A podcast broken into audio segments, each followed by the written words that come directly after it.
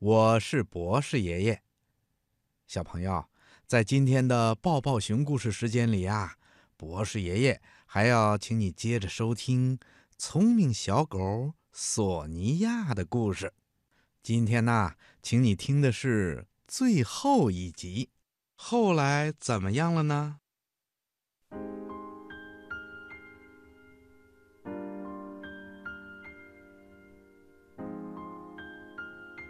小狗索尼娅非常的喜欢读书，可是它却非常的不喜欢书到结尾就千篇一律的一个字“完”。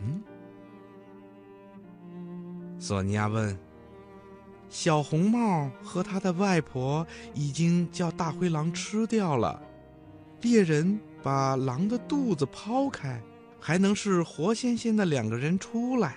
没有事儿，可后来呢？后来呢？主人伊万想了好一阵子，说：“一定是外婆又把狼的肚皮给缝上了。”那么后来呢？那么后来，主人伊万皱起眉头。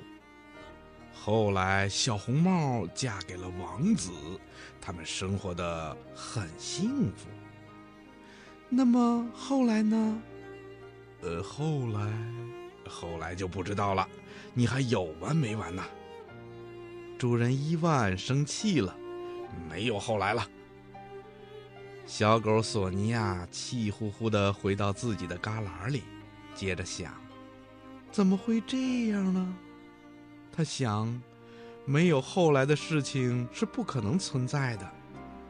后来，总归还是有后来的吧。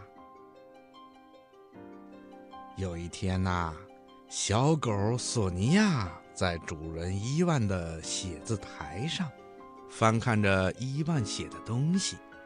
在这里呀，他发现了一个文件夹，上头写着“小狗笨笨”。或小狗必备的良好品性，这莫非是写我的？小狗索尼娅感到惊讶万分。只是为什么说是小狗笨笨呢？索尼娅越想越纳闷儿，她把“笨笨”两个字用笔涂掉，写上了“索尼娅”，就坐在那儿读起故事来。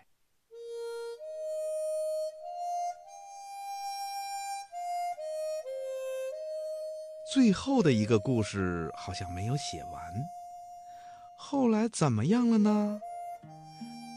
主人伊万回来以后，小狗索尼娅问主人。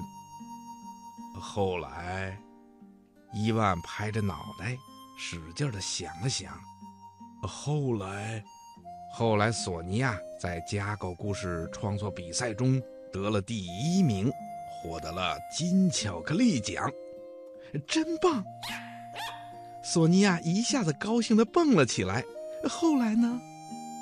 后来他又有了两只小黑狗、两只小白狗和一只棕红色的小狗。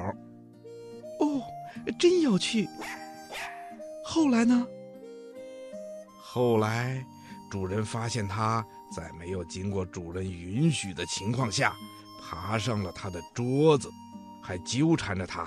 没完没了的缠着他，要他讲后来的故事，他就发火了。呃，不！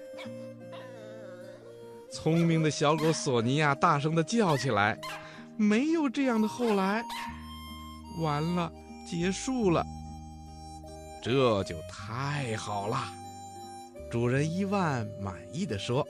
接着，他走到写字台前，最后。这样结束了故事。完。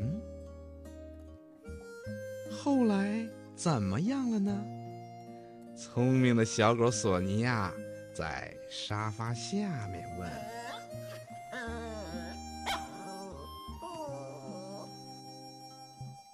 聪明的小朋友，请你也好好的想一想，后来怎么样了呢？